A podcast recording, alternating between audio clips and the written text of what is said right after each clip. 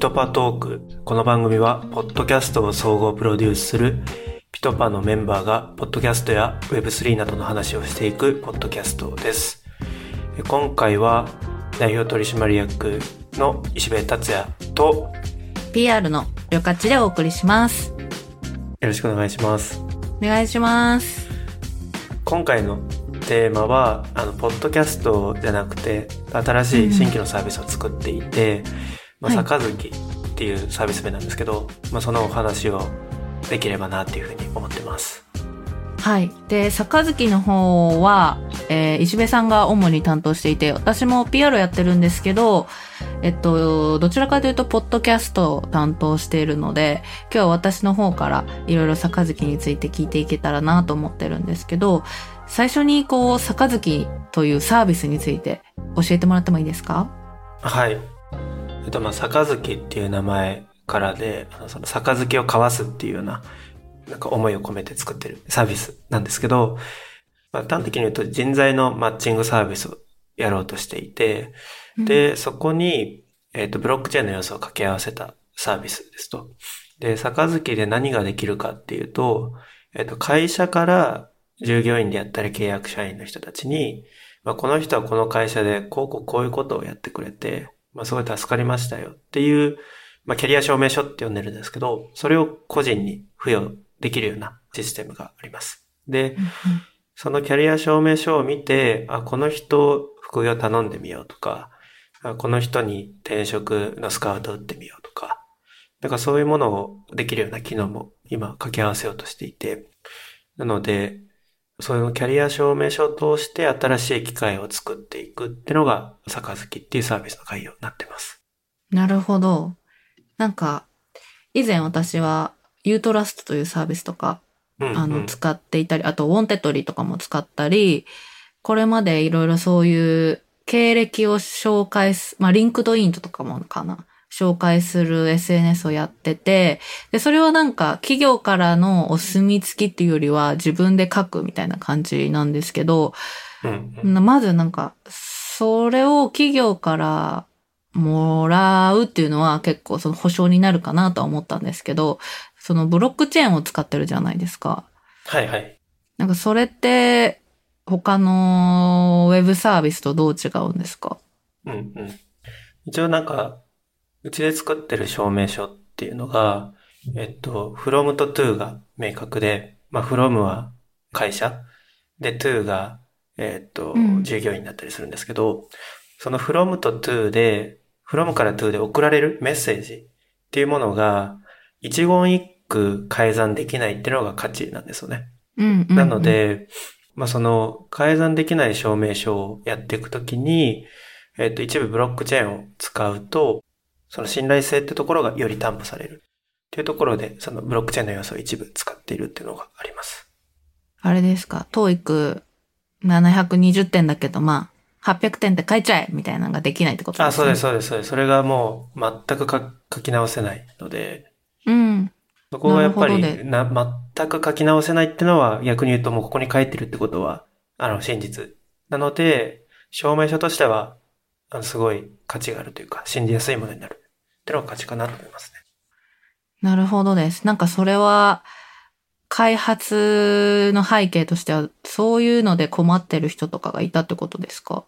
今、うちが展開してるのが、特に外国人の方うに、ん。証明書のところをよく、まあ、使ってくるお客さんがいるんですけど、日本に来る外国人の方って、やっぱりその職歴とか学歴のエントリーシートを出してくれるんですけど、やっぱり信頼感ないんですよね、なぜか。うん外国人っていうことで、なんだ、本当にこんな学歴あんのとか、てか、その前に働いた会社もよくわかんないし、みたいな。このスキル本当にあるの？みたいな。ところって、日本人を採用するより結構疑っちゃうところがあって。確かになんか日本だと、メルカリとか LINE とか言われると、ああいう会社だって言われるけど、外国だと全くわかんないですもんね。わかんないですね。で、まあね、LINE も、に働いててってなると、うん。まあ、大体 Facebook とかで共通の友人とかいたりするんですよね。ああ、確かに。うんあまあ、なんだろう、そういうリファレンスチェックの要素って、あまり日本だと必要とされないんですけど、海外だと、すごい能力あるのに、なんかよくわかんないから採用されないとか、で結構あるんですよね。うんそこが例えば、うちの例だと、うちで外国人の方働いてるんですけど、その方にうちで、まあ、半期に一回証明書を発行していて、まあ、今期の功績こうこうこうで助かりましたみたいな。で、それをつけた外国人の方を、まあ、他の会社で転職するような機会があって、で、やっぱりその日本のピトパって、まあ、ピトパって小さい会社だけど、うんなんかよくわかんないけど、まあ、ちゃんと1年ぐらい働いてる。ってなると、あ、日本でちゃんと通用する能力があるんだね。ってのが、うんうんこの第三者の証明によって信頼を作れるので、うんで、それによって転職できるってなると、全く知らない外国の人が日本で機会を増やすことができるって意味で、このなんか人口、労働人口不足って言われてる中で、結構社会意義のある技術じゃないかなってのは今考えたりしてますね。なるほどです。私、ブロックチェーンの知識そこまで深くないですけど、そのブロックチェーンを使うってことは、もうなんかいろんなそのサービスに、のプラットフォームによらず、もうブロックにそのデータがこう記録されてるってことじゃないですか。はいはい。じゃあなんかいろんなその他の、例えばピトパーのサービス以外でも、まあ、いろんなところのサービスでそれを証明できるってことですか？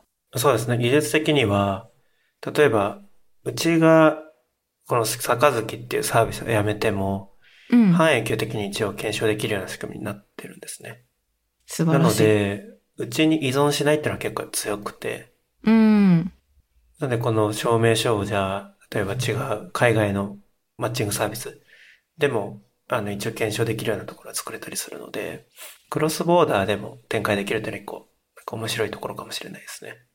確かに。もうやめちゃいましたけど、一時期なんか、インスタグラムにオープンシーで登録した NFT を投稿できるみたいな、うん。あったじゃないですか。まあうんああいうふうに、こう、サービスをまたいで使えるから、例えば逆に、 LinkedIn に証明書を連携させるっていうのもできることになるってことですかね。そうですね。で、ただこれは、なんだろう、みんなが対応しないといけないので、うちが今やってるけど、じゃあ他の横のサービスも同じような技術を使わないといけないので、まあ、なかなか広がるのは難しいんじゃないかなっていうのも、ちょっと感じてたりはしてますね。なるほど。またそれは夢が進んだ時に考えなきゃいけないことですね。そうですね。まあでもうちとしては、やっぱりその、会社で、なんだろう、働いた経験とかって僕すごい価値あると思うんですよね。なんかよく、うんスタートアップがすごい成長して上場してって時に、そっから卒業した人ってよく僕社員番号何番だったんだよね、みたいな。あー、ありますね。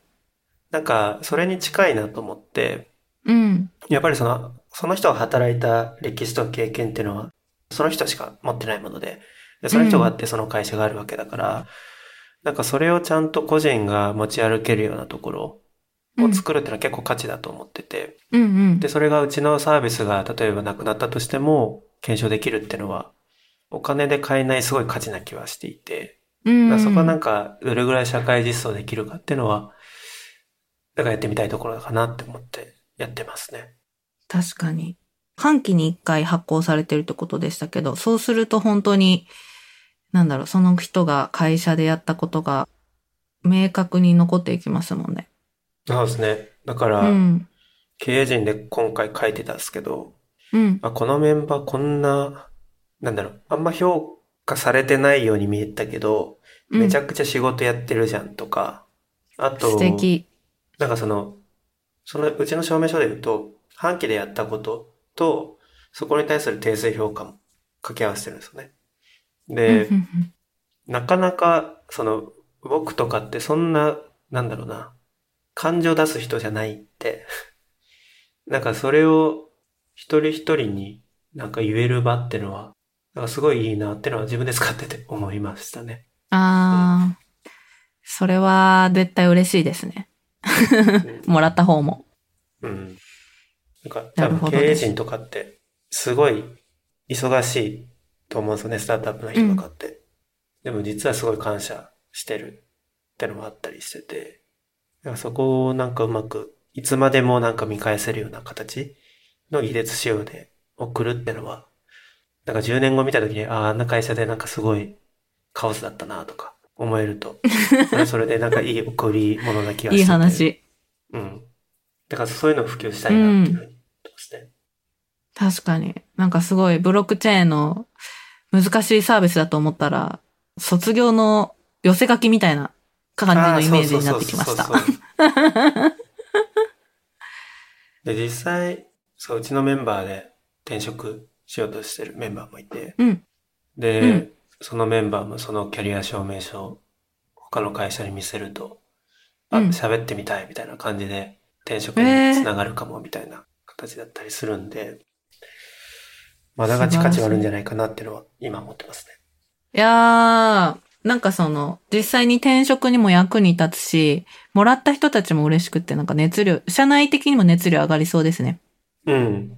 なんかそうなってほしいなと思いますね。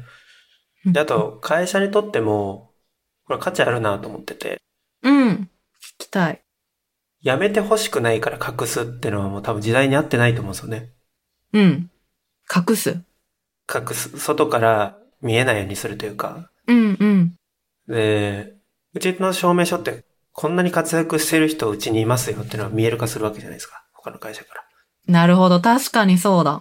ていうと、リスク的に、あの、優秀な、あうんの重要な人材が出てくかもしれないみたいなところって、まああると思うんですよね。うんうん。でも、今ってもう、なんか個人の力って会社でも大きいと思うので、うん。辞める人はもう、どちらにせよ辞めるとは思っていて、うんうんうん。でもちゃんとこういう人材ハイスしてるんだよって見えると、やっぱりまた新しい若い優秀な人が入ってくると思うので、ここのなんかその、ちゃんといけてる人がいるよってオープン化するってのは、結構人事戦略的に重要な気はしていて、うん。で僕の確元いた会社リクルートはい。はまさにその辺がうまい会社で、リクルートになんかいる人って優秀だよねみたいな。うん。じゃあ、僕も新卒でリクルート入りたいと思って入ったりしたし、なんかそのいいループを生むっていうのは、なんか重要な気はしてますね。確かに。リクルートはいい例ですね。やっぱリクルートは卒業した人みたいになりたくて入りますもんね、みんな。うん。うん。リクルート出身の人うん。になりたくて。うん 確かになその、隠さないでオープン化していくっていうのはめちゃくちゃ今っぽいですね。うん。増えてますね、でも。よく、不動産マンとかでも、うん。イケイケな不動産の人を採用ページに出したりとかしてあやってたりするし、ー。うん。美容室も昔は、なんだろう、美容室の名前だったけど、もううん TikTok とかで個人ですよね。そうですね。個人化をめちゃくちゃ進んでますよね。うん。だから、うん、そういう意味で、杯はそういうところに相性いいかなと思いますね。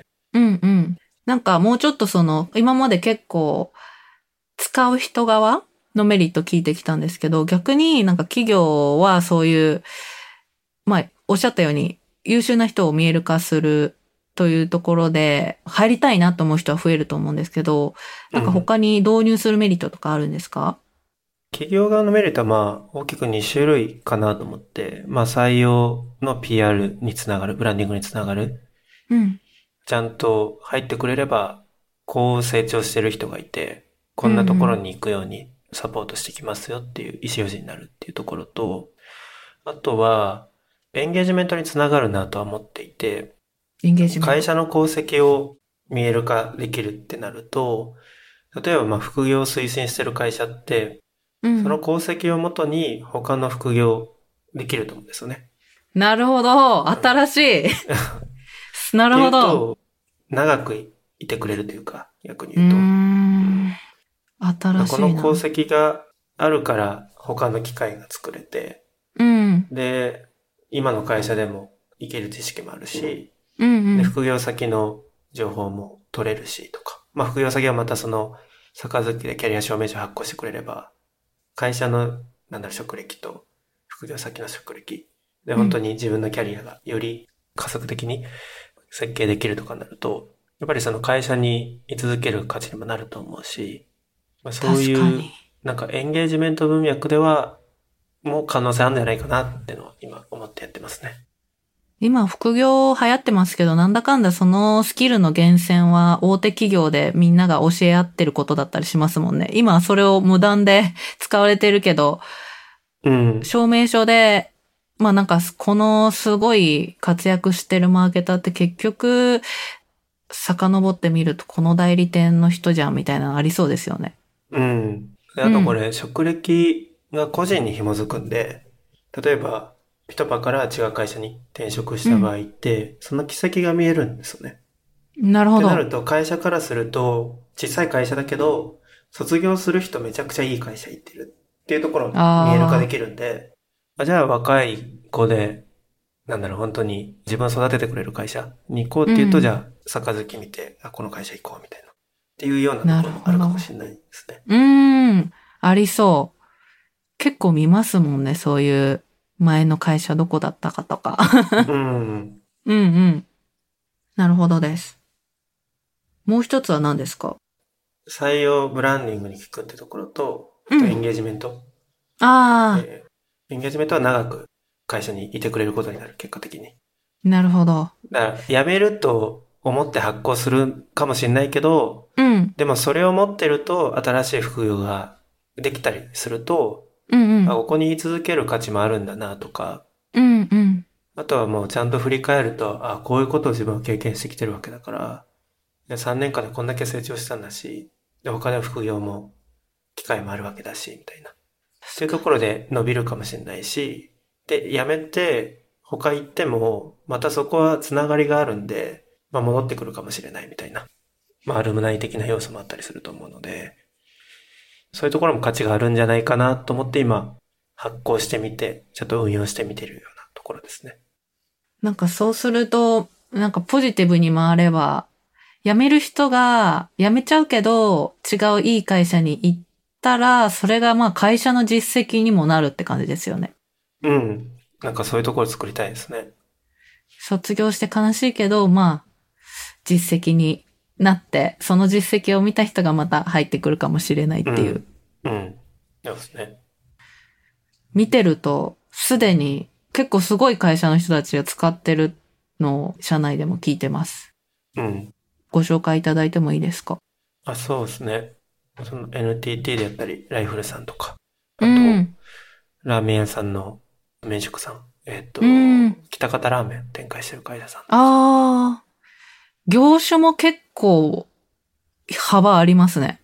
うん。でもやっぱ共通してるのが、やっぱりその人材を、従業員を大事にしてるというか、従業員が本当に自分でキャリアを作っていけるようなところをサポートしてる会社なので、なんだろう、出ていくものは仕方なくて、うん。で逆に言うとやっぱりそれが席が空いてまた新しい人入ってきて会社の成長につながるみたいな。なんかそういう、いわゆる人材排出企業的なところには刺さってるというか共通してるなと思いますね。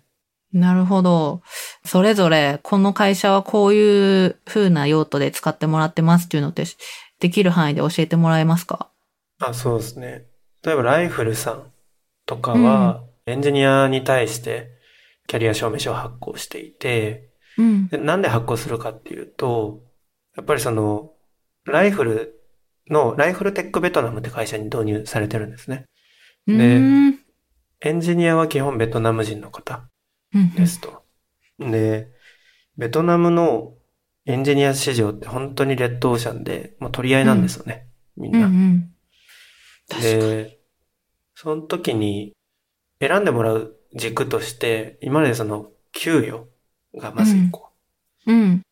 で、もう一個は居心地、うん。心理的安全性的なところがあるんですけど、なんかその給料ってなると、まあ資本持ってるところは勝つよねって世界なんですよね。うん。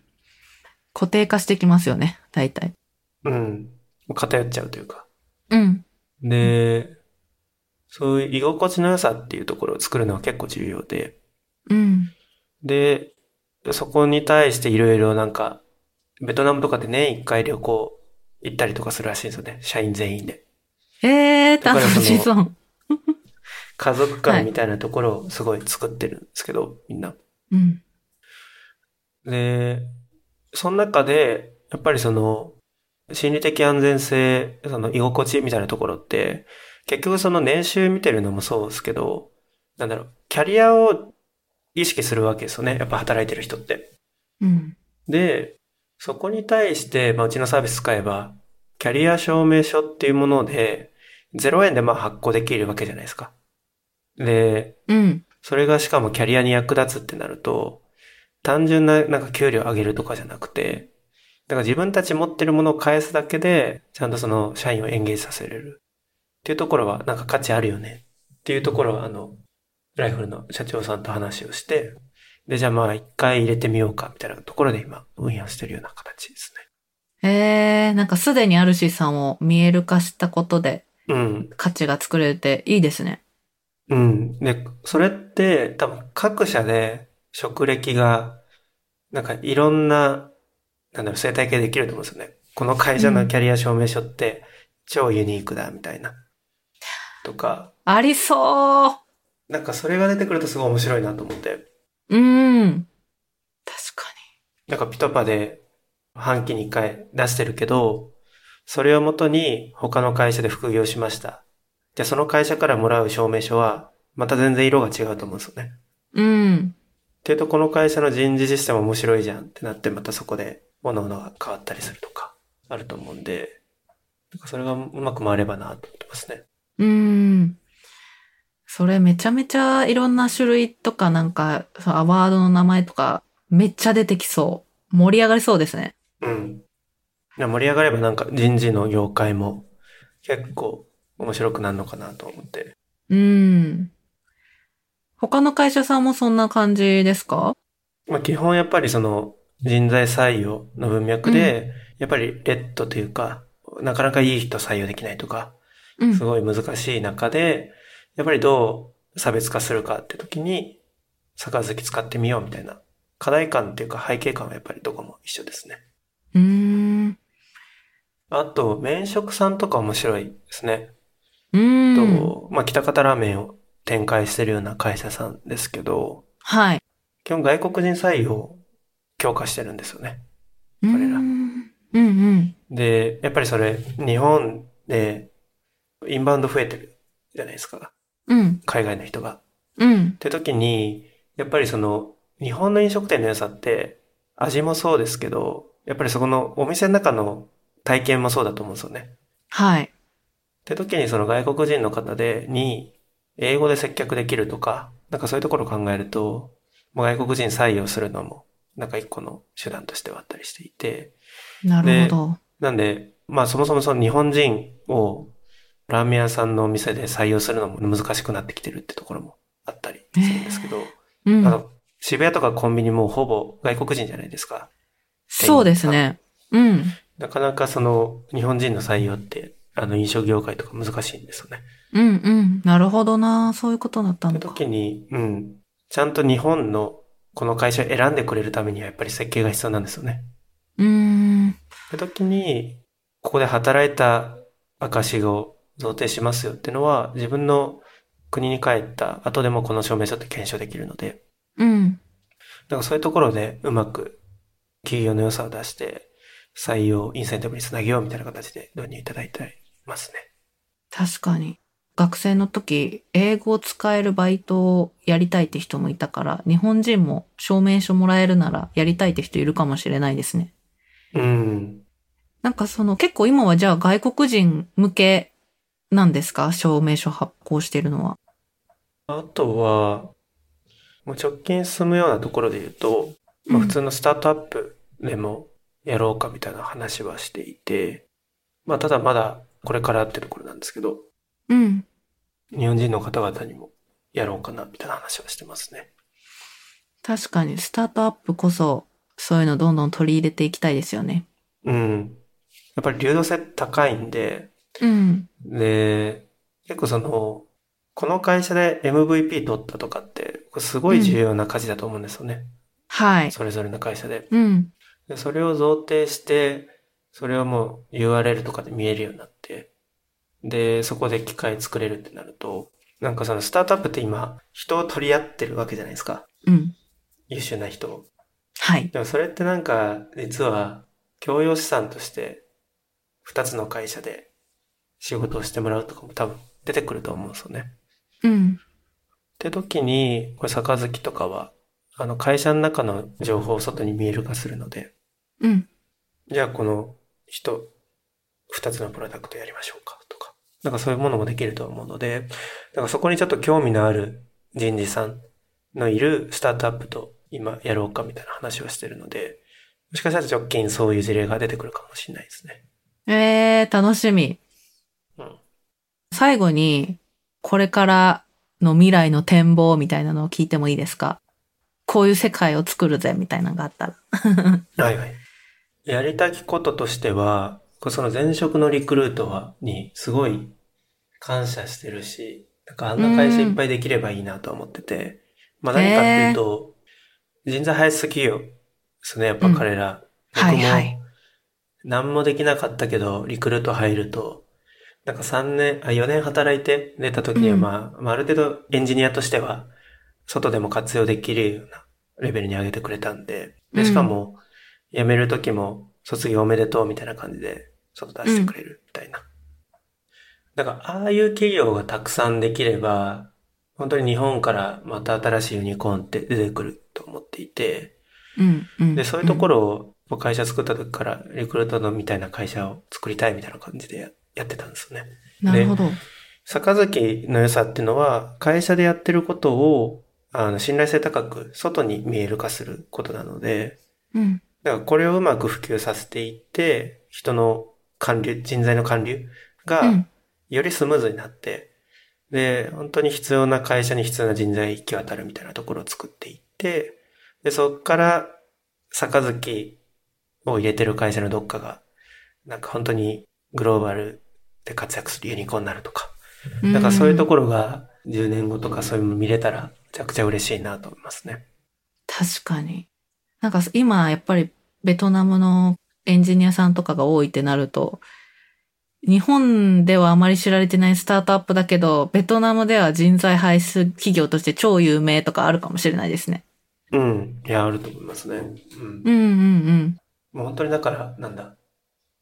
日本人の人口って下がるって、もうずっと下がると。で、やっぱり若い優秀な人も減っていくと思うんですよね。うん。で、それをお金あるところが、だけが奪い合っていくっていうのは、あんまり面白くない。で、うん。こういうなんか国をまたぐ証明書とかをちゃんと普及していって、日本のちっちゃな会社でも信頼性を持って外国人を採用できるとかなると、本当に全体的に必要なエンジニアが日本中で獲得できるようなところになると、すごいイノベーションが日本全国で起こったりすると、めちゃくちゃ幸せだなと思ってますね。なるほどです。ありがとうございます。今日はいろいろお伺いできて、めちゃくちゃ理解度が上がりました。ありがとうございます。ありがとうございます。いろいろ聞いていただいて。私も発行していただいてありがとうございます。はい次回はその話ができたらと思ってます。今後も、えーこの番組ではピトパのメンバーが回ごとに変わり登場します。今回の放送を聞いてピトパに興味を持った方は概要欄のリンクからアクセスしてください。これまで制作してきた番組一覧、ポッドキャスト制作のナレッジブログ、採用情報を見ることができます。よろしくお願いします。今回のお相手はピトパ代表の石部と PR のりょかちでした。